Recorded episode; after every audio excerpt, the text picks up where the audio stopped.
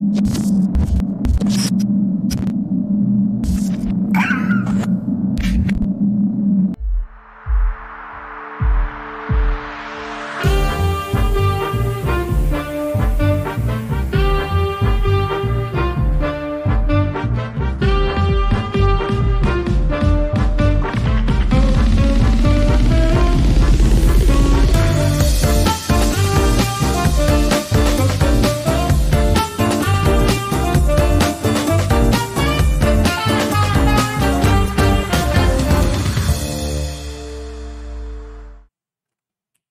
Buenas tardes, bienvenidos a un episodio más de Regiópolis. El día de hoy nos acompaña el ingeniero Álvaro Vita. Álvaro. Muchas gracias. Bienvenido, gracias por estar con nosotros. Muchas gracias por la invitación. Vamos a ver cómo sale. Vas a ver qué bien. Y me encanta porque lo que veníamos diciendo ahora, ¿no? Parece, parece que ni mandado a hacer, más bien. Sí. Te invitamos al programa y está lloviendo por primera vez en la ciudad, quién sabe desde hace cuánto. En ¿no? lo que va del año en lo que va del año. Eh, Álvaro es eh, eh, ingeniero civil, ahorita les va a platicar un poquito de su, de su antecedente, pero lo interesante es que si alguien sabe de agua en la ciudad, es Álvaro. Como arquitecto ha sido nuestro consultor en muchos proyectos y de todas las firmas de arquitectura, desarrolladores y constructores de, de Monterrey. Entonces, Álvaro, el, la idea es que nos platiques ahora un poquito acerca de lo que está pasando en nuestra ciudad en este tema tan, Okay. tan importante, pero antes, eh, un poquito de tu antecedente, ¿no? ¿Por qué, por qué ese interés por el, por el agua? Sin irnos tan atrás. Bueno, eh, estábamos platicando precisamente de Ajá. eso y eh, el, el decidirme por el agua en realidad fue un accidente, ¿ok? Me llevó la carrera a esa zona. Yo sabía perfectamente bien que no quería ser ni topógrafo ni estructurista. Eso sí queda clarísimo, ¿ok? Pasé las materias y las pasé, lo juro, nada más las pasé. Pero siempre la hidráulica y la hidrología me llamó mucho la atención.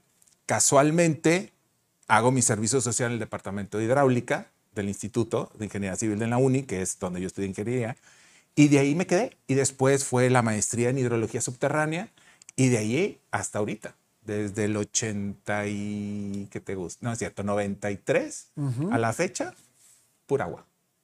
Fíjate. Solamente. Yo juego con agua. A mí no me van a jugar otra cosa. Yo juego con el agua.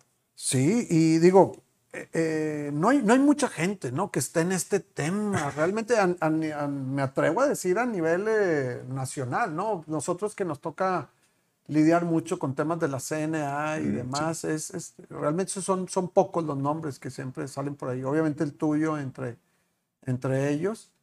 Y Álvaro, platícanos un poquito para entrar en calor de lo que, de lo que es el agua para Monterrey. El, yo me acuerdo cuando nos conocimos hace 20 años que me impactó mucho de las primeras cosas que llegaste a asesorarnos en un proyecto y dijiste, la, la, la gente, el regiomontano cree que, que en Monterrey no hay agua y que no llueve. Cuando las matemáticas, la historia, tus textos dicen cosas diferentes al respecto. ¿Ha cambiado esa narrativa o no? Es- no ha cambiado. O sea, en 20 años no ha cambiado. O sea, el principal problema, cuando, cuando yo inicié con, eh, con un proyecto, lo primero que me dijeron, hidrológico, ¿para qué? Si aquí no llueve. Aquí nunca llueve en la ciudad y después te inundas. ¿Ok? No llueve en la ciudad, pero hay agua freática. No llueve en la ciudad y hay ríos por todos lados. ¿Ok? Por todos lados hay ríos. Es una de las ciudades que está rodeada por montañas y rodeada por ríos. Tenemos el río Santa Catarina, que está en medio de la ciudad. Desde ahí empezamos con que hay ríos. ¿ok? Está el arroyo El Obispo, el Capitán, eh, ¿qué otro te gusta? El Pesquería, Ramos. Naranjos, Ramos, eh, un montón de ríos por todos lados y cañadas por todos lados también, que ahorita pues están viéndose afectadas por a lo mejor construcciones, pero hay agua, ¿ok? A lo mejor no llueve o no tenemos la cantidad que quisiéramos o que comparamos con otros estados de la República, ¿ok? Pero sí, sí tenemos un, un efecto de lluvia y de agua. Tanto es así que la ciudad se funda a partir del agua De los ojos. de los ojos de agua de Santa Lucía a un ladito del río Santa Catarina. ¿Ok? Entonces, sí hay agua, a lo mejor no la cantidad que quisiéramos en exceso, pero lo hay. ¿Ok? Y esa idea de mm, para qué haces o para qué te proteges o para qué prevés algo de, de, de lluvia o de infiltraciones o de hidrología, si aquí no llueve, hay que quitarlo de la mente. Aquí sí llueve y cuando llueve nos estamos ahogando desafortunadamente. ¿Ok? en, en, toda la República hay todos los climas. Creo que nada más nos falta la tundra. Es, es todo lo que nos falta. Desde el desierto hasta la selva. Ponle todos los climas que quieras. En el estado, sí. No, y en la República. O sea, tú ya empiezas con ya, el desierto de en Chihuahua sí. y sí, terminas en las, eh, las este, selvas de Cancún. Y es exactamente todos los climas. Por todos los climas y por todas las condiciones de lluvia y por todas las condiciones de, de escurrimientos naturales, uh -huh. perennes o intermitentes, uh -huh. ¿ok? Pero están todos. Lo único que nos falta es tundra, yo creo, uh -huh. una cosa así por el estilo congelado. Pero a final de cuentas tenemos todo y tenemos toda esa diversidad de condiciones hidrológicas. En el estado, ahora sí, okay. que tenemos todas eh, las condiciones, tenemos bosques por un lado, tenemos desierto por el otro, uh -huh. tenemos templado, tenemos semicálido, o sea, es, en el estado hay una combinación también, uh -huh. ¿ok? Y lo puedes ver en la vegetación. Uh -huh. Entonces, ¿hay agua? Sí, sí hay agua. ¿Comparado con qué o para qué? Que es diferente. Y en la ciudad, todo se basa en los ojos de agua Santa Lucía y en todos los ríos que están alrededor de, okay. toda, la, de toda la ciudad. Entonces, esa idea de aquí no llueve, no llueve para qué? Yo diría primero esa pregunta, ¿para qué? ¿Para llenar una presa? ¿Para recargar los acuíferos? ¿Para que haya siempre agua en el río Santa Catarina? ¿Para qué? Pero sí, sí llueve, ¿ok? A lo mejor no la intensidad siempre que necesitamos, pero sí llueve. ¿okay? La pregunta entonces obligada sería, ¿llueve para que los 5 millones del área metropolitana tengamos agua? ¿Tengamos agua?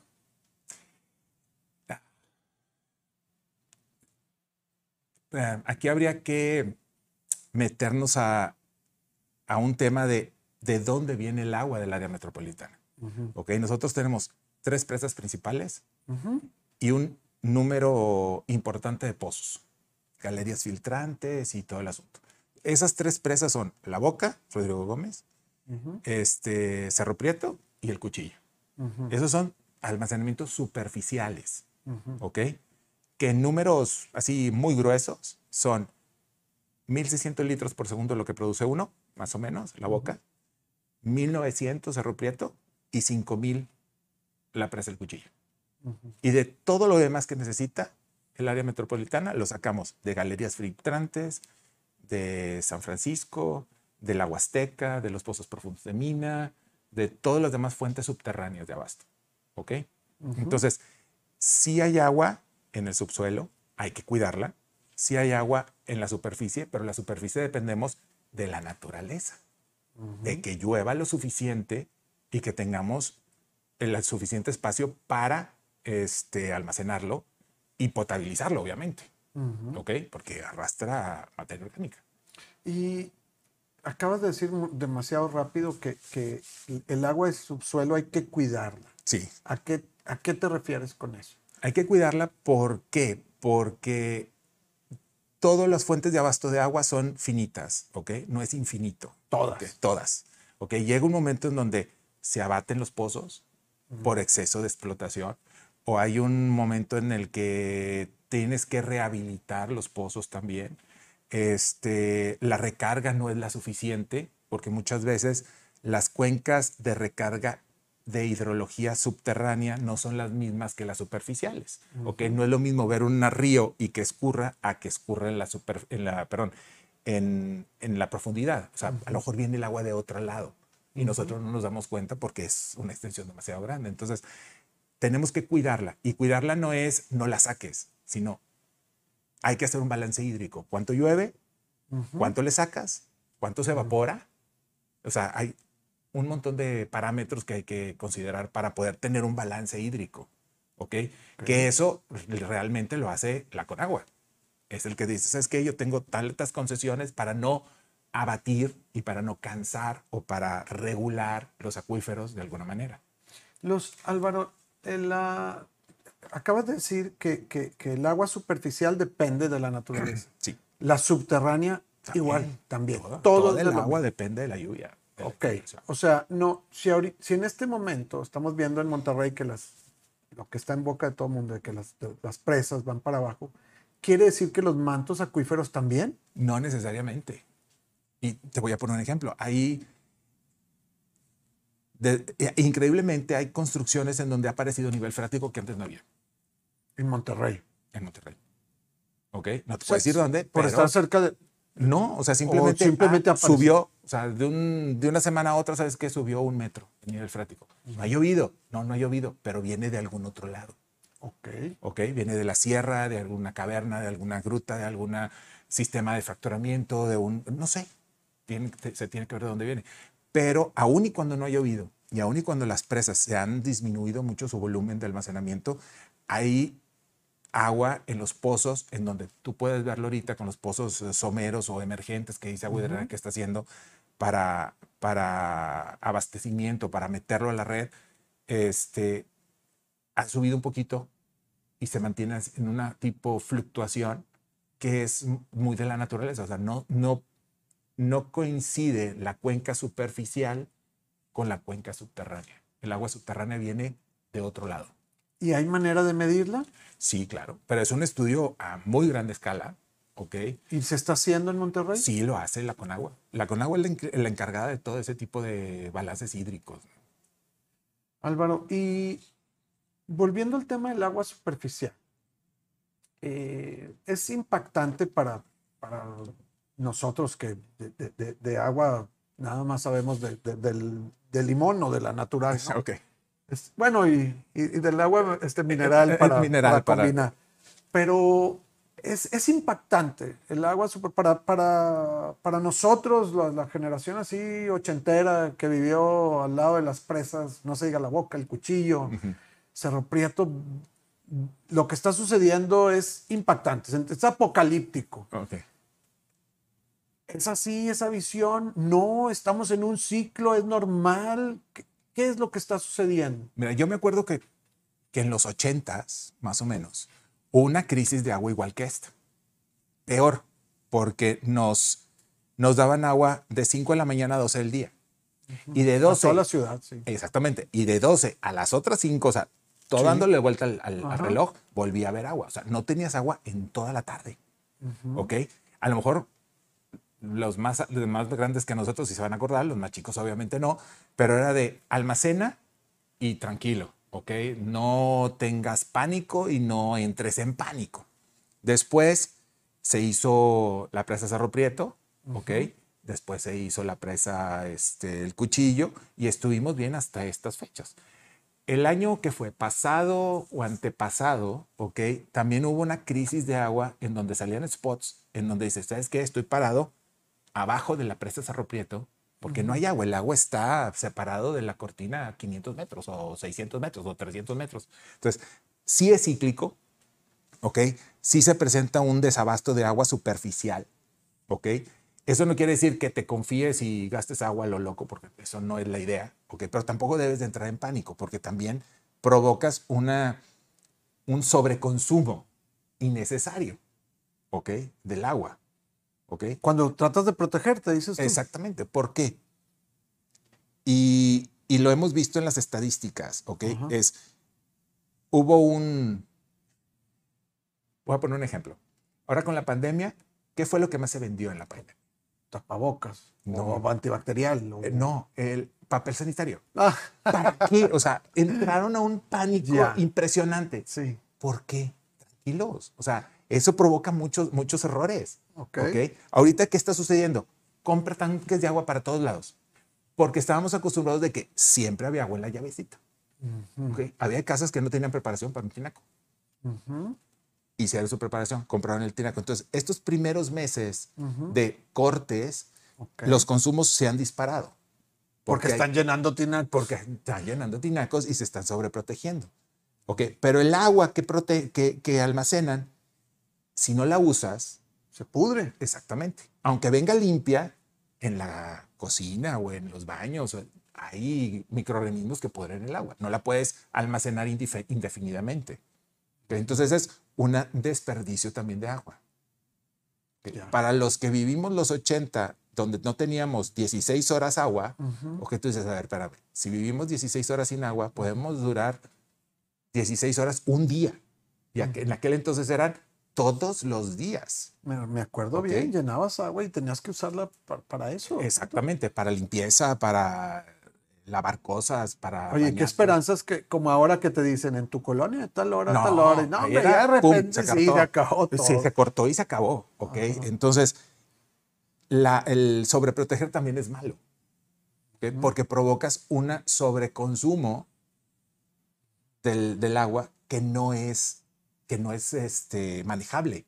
¿ok? De repente los, los consumos se, se, dispararon porque todos empezaron a cuidar el agua. Es un día. Entonces lo que debería de suceder, corrígeme si estoy mal, es si la voy a almacenar, ya sea en una cisterna o en un tinaco, almacénala y empieza a usarla aunque haya agua corriente. O sea, úsala. Úsala, exactamente. ¿Por qué? Porque si no el agua se puede contaminar. No es eterna. O sea, ¿por qué? Porque el ambiente tiene microorganismos. Claro. Y se puede echar a perder.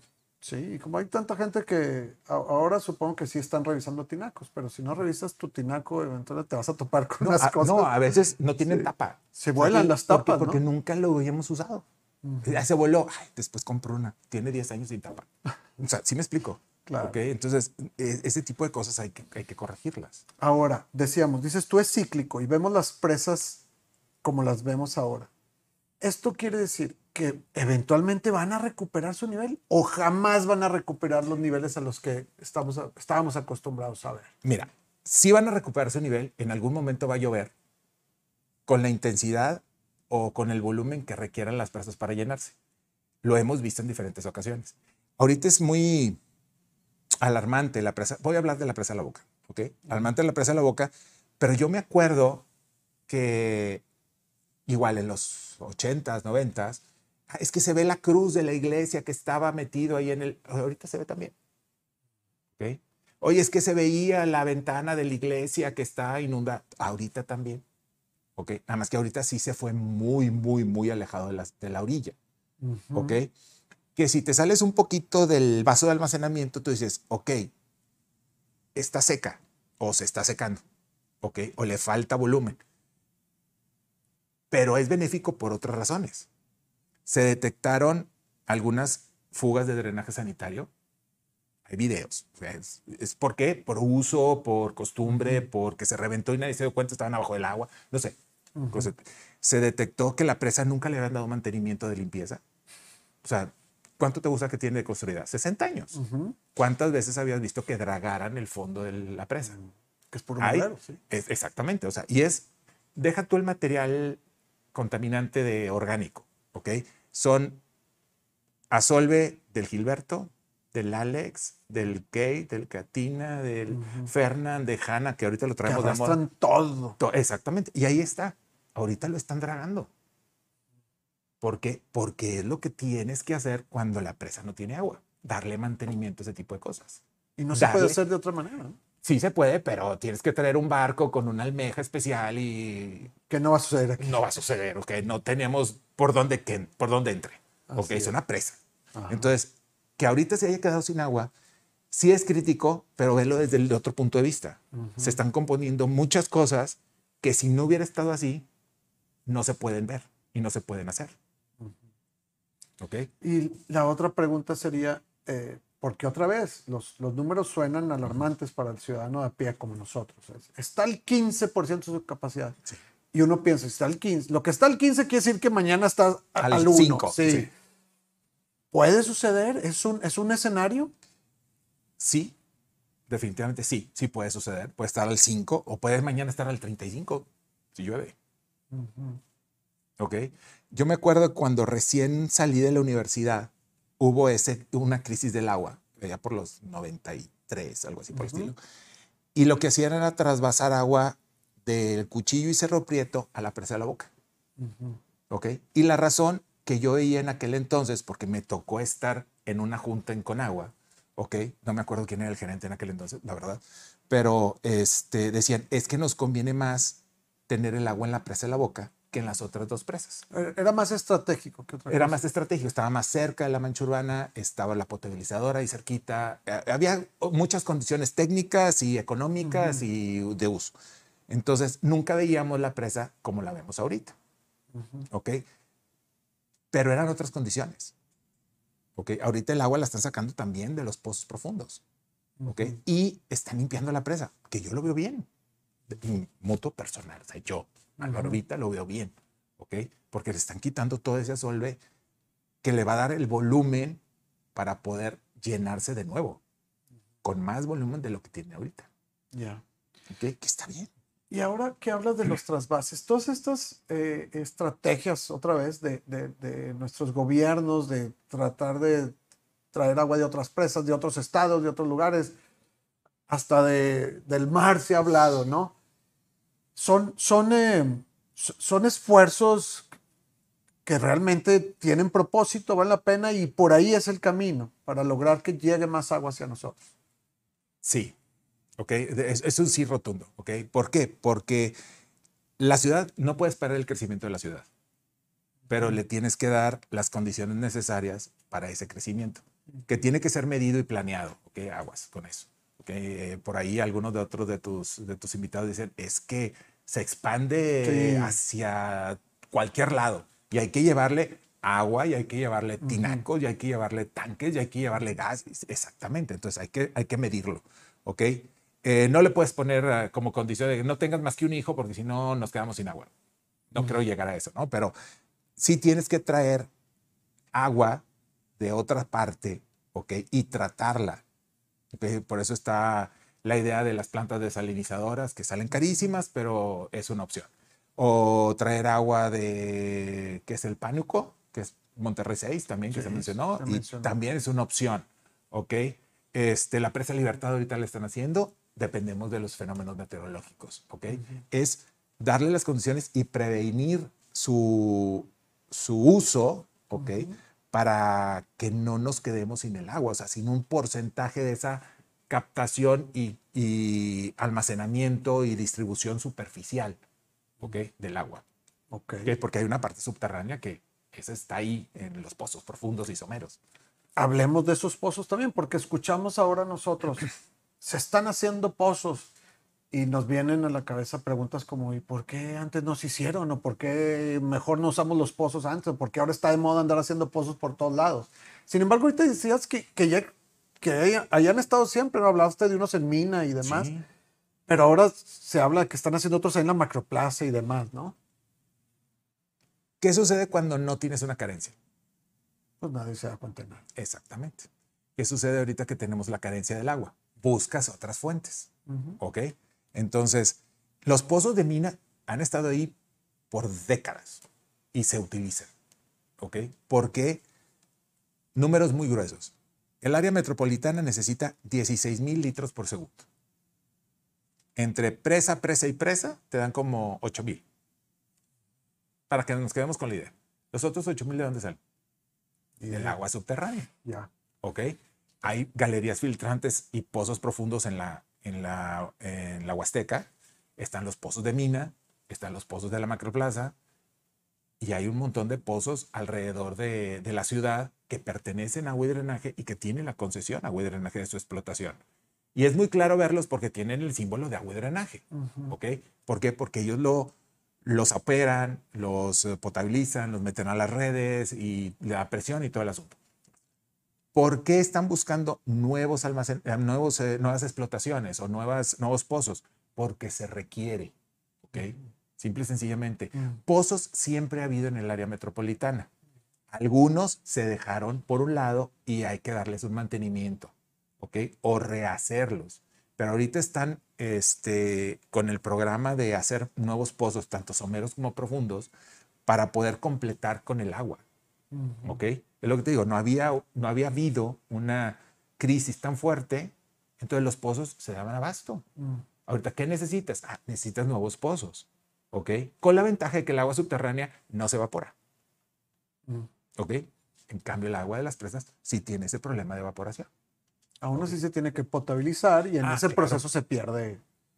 sea, el- el- no, es, no es el 100% del agua que está ahí la que usas al final, ¿no? No, sí, es el 100%. Ok, aquí la cuestión es, hay dos cosas importantes para una explotación de ese tipo, cantidad y calidad. Ok, la cantidad, pues el pozo te lo dice, la naturaleza te lo dice. La calidad es que esté libre de coliformes, esté libre de sales, esté libre de hidrocarburos, esté libre de contaminantes como metales, cosas por el estilo, que los laboratorios lo checan para poderlo integrar a la red. ¿ok? Hay pozos que van directo y hay otros pozos que necesitan cloración, hay otros pozos que por normativa, dice la normativa que todo debe tener cloración porque va para consumo humano. ¿ok? Pero un agua muy, iba a decir salada, pero no es el término, un agua dura, o sea, que tiene sales, o que de calcio, de magnesio, de lo que sea, pues no puede ir directamente, se tiene que ablandar, se tiene que tratar para poderlo meter a la red. Entonces, por eso hay que tener mucho cuidado de dónde está sacando el agua. Entonces, ahorita los pozos que están haciendo que en la Macroplaza o que en el río Santa Catarina o en el parque de no sé dónde o cosas así por el estilo, primero se les hace una prueba para saber cuánto produce y después se les hace un análisis químico para saber qué calidad tiene y ahora sí, cumpliendo las dos, se ingresan a la red. Ya. ¿ok? ¿Y por qué hasta ahorita? Porque ahorita tenemos la necesidad. Siempre ha habido pozos, ¿ok? pero no nos habíamos dado cuenta porque no había habido tanta perforación en el área metropolitana como ahorita. Ya. Podemos concluir de lo que estás diciendo, Álvaro, que la estrategia, al menos a nivel macro, que está siguiendo este, eh, nuestras autoridades, ¿es la correcta entonces? Para este momento sí. Sí. O sea, a mi, a mi parecer, a lo mejor alguien no va a estar de acuerdo, ¿ok? pero para mí sí. Bueno, ok. pues, pues qué mejor opinión que la O sea, tuya. para mí que- sí. que- o sea, ¿por qué? Porque al no tener un, un evento de lluvia que llene los almacen- almacenamientos eh, superficiales, ¿ok? Tienes que echar mano de los almacenamientos subterráneos. ¿Ok? Ahora, Álvaro, yo me acuerdo que también este, en alguna ocasión que, que trabajamos algún proyecto que analizabas, eh, mencionabas tú que no a nivel eh, presa, pero a nivel individual, casas o edificios, empresas, almacenar agua es también un problema. No, no me refiero al tinaco, sino a que si hay temporada de lluvias y la gente dice, ay, pues es que hay que juntar esta agua que, que me cayó del cielo que eso también es una bronca, ¿no? Y eso también es, este, pues, espérame, una cosa es retenerla y que sí, está el agua lluvia ahí, pero pues ahora límpiala, ahora filtrala, ahora métela a tu red y ya para cuando lograste todo eso, el, el- el gasto de energía fue tremendo, ya mejor Exacto. espérate, a, a- a- déjala ir y, y- y el agua sigue viviendo con el agua que tiene, ¿no? Exacto. Ahora, eh, ese es un punto importante porque ahorita todas las normativas, y te lo digo a nivel nacional, ¿ok? Porque ya me ha tocado en varias partes de la República lo mismo, es llegar a un impacto hidrológico cero o llegar muy cercano a impacto hidrológico cero de todas las construcciones. ¿ok? ¿A qué se refiere eso? A que el agua que tú produces por tu proyecto de impermeabilización Sí. lo lleves a infiltrar, ¿ok? Que se lo devuelvas a la naturaleza de una forma ordenada. Ok. ¿ok? Que ya está aquí en la ciudad, ¿ok? O sea, lo hemos visto en muchos proyectos y uno como hidrólogo tienes que adaptarte a esas nuevas normativas. Yo ya lo había visto en otras partes, lo había visto en, por ejemplo, en Guadalajara, en un parque industrial que, en el que participé, o un proyecto en Playa del Carmen. Desafortunadamente fui a trabajar a Playa del Carmen. Chihuahua, a veces hay Ok. que sacrificarse. Sí, este, pero ya, ya está aquí desde hace un tiempo de, ¿sabes qué? Reténlo. Primero era una, una normativa de reténlo para que no llegue directamente a los pluviales y no nos ahoguemos, porque los pluviales y el cambio climático nos ha pegado. En el diámetro de los pluviales hay pluviales muy viejos, hay otros nuevos, hay que adaptarse. Entonces era reténlo para que no nos ahoguemos, Mm. ¿ok? Y ahorita es reténlo e infiltra. O sea, eh, la rompepicos es reténlo para que no nos ahoguemos. A nivel así, un ejemplo. En súper sí, sí, macro. grande. Sí, sí, sí, sí. Y luego es reténlo para que, para que no nos haga daño. Y, Y que se quede todo el asolve allá. Ya. ¿Ok? Es, tiene esas dos funciones. Ok. Es retén todo el asolve que arrastre el río Santa Catarina y aparte regula todo el flujo para que lo deje salir en más tiempo con un caudal controlado. Ok. ¿Ok? Lo mismo, pero macro. Pero micro, perdón. Ya. Del macro al micro. ¿Ok? Entonces, eso te lo están pidiendo en muchas partes. Pero no es. hay- que cambiar esa idea de que es para que. Ah, entonces yo la uso de ahí, de ahí es mi agua que se me regresa a mi casa y estoy viviendo de esa. No es no, eso. No, porque tenemos el problema de la contaminación. O sea, acuérdate que el, agua de lluvia escurre por los techos, los techos tienen polvo, a veces hay un pajarito, a veces hay un cucaracho. A veces hay... Y ya valió toda la- y toda ya se te, se, te, se te contamina el agua. ¿ok? Entonces, tienes que ver, para poderlo aprovechar a nivel micro, micro, micro, ¿ok? Tienes que ver, ¿en realidad la necesitas? Mm. ¿Qué- ¿En qué la vas a usar? ¿En riego? ¿En limpieza? R- Riego es un poquito regresarlo, es lo que estamos hablando, Sí, ¿verdad? Es regresar. Es regresarlo. Riego, limpieza. Eh, ¿Qué otra cosa lo puedes usar? Meterlo a tu casa, tendrías que darle un tratamiento y ya pierde esa practicidad de cáptalo y utilízalo. ¿ok?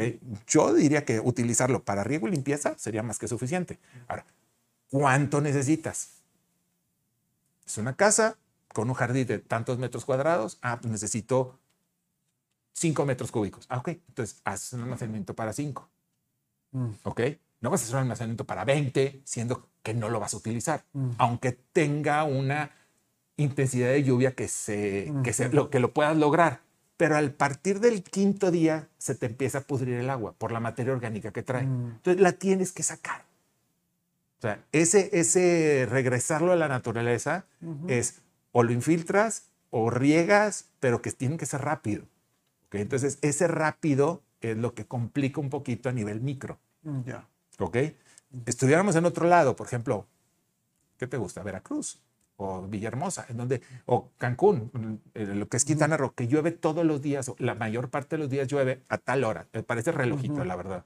Entonces, ok, uso el agua, lo recupero, uso el agua, lo recupero. Es casi inmediato. Ujú. Entonces no alcanza a pudrirse el agua almacenada. Ya. ¿ok? Pero si es para riego, es para, para limpieza, para algún proceso donde no tengas que estar en contacto con el ser humano porque trae contaminantes de donde escurrió para llegar ahí.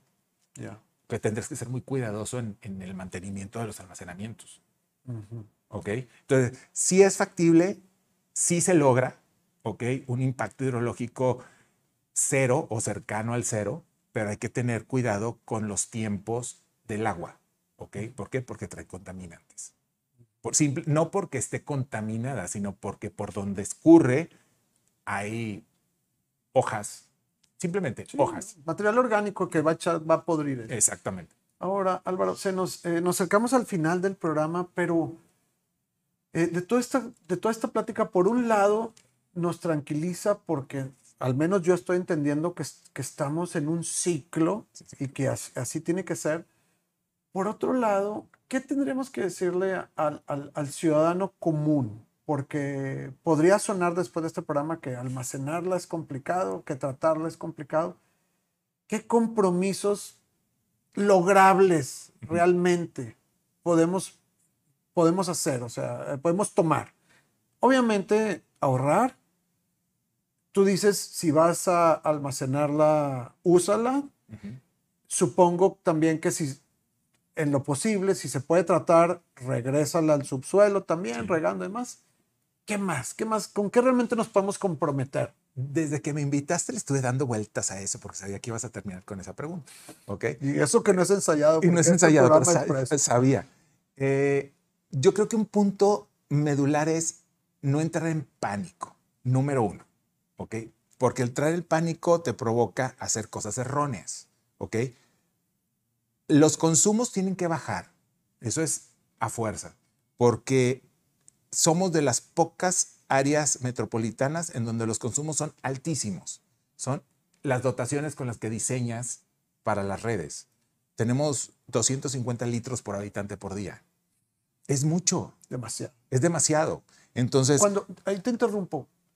Por, ¿Tienes algún dato comparado con otras ciudades? Europa son entre 90 y 120. No, pues es un crimen. Es, vamos, es, es muchísimo.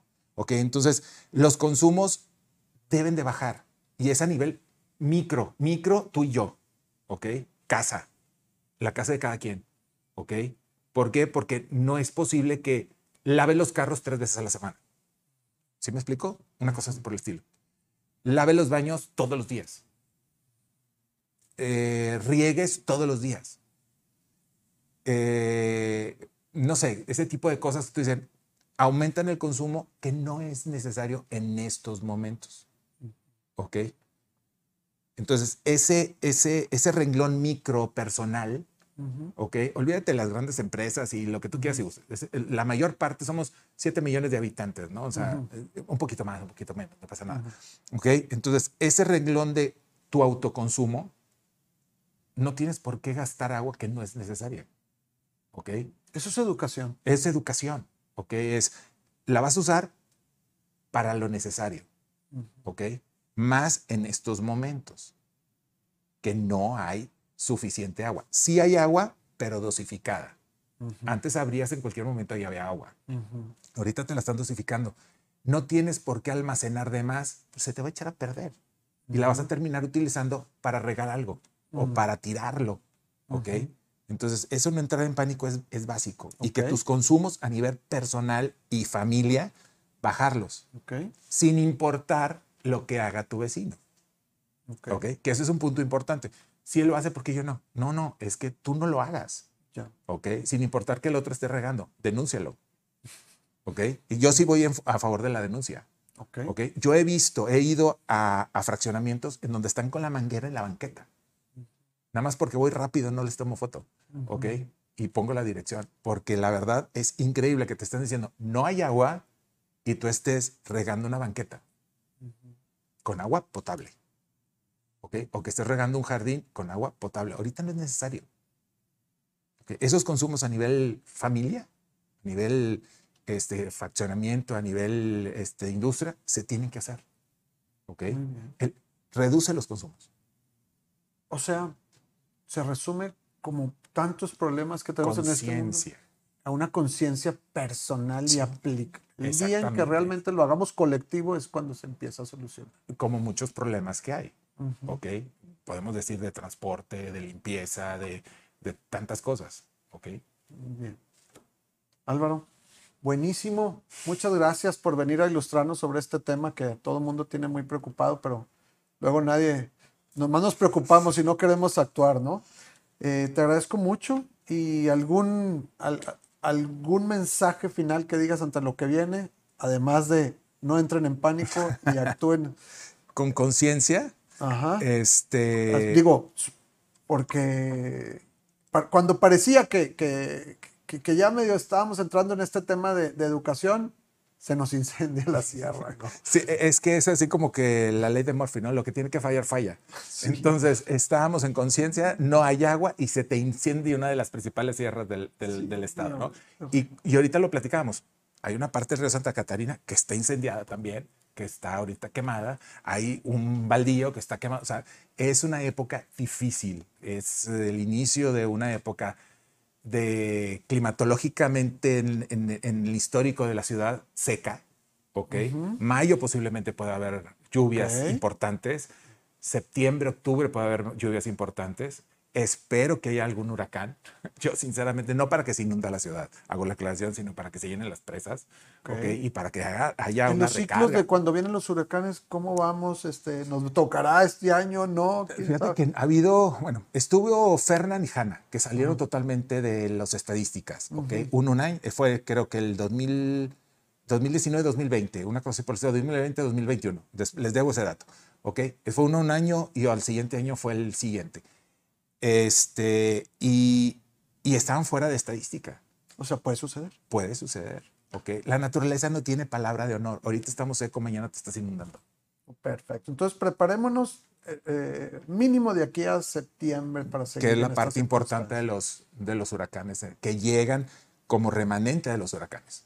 Muy bien. Álvaro, muchísimas gracias por estar con nosotros y tratar este tema, insisto, que está en boca de todos. Ahorita nos impacta directo en las vidas de cada uno de nosotros. Y a la audiencia de Regiópolis, gracias por estar con nosotros en un programa más y nos vemos el próximo jueves. Muchas gracias.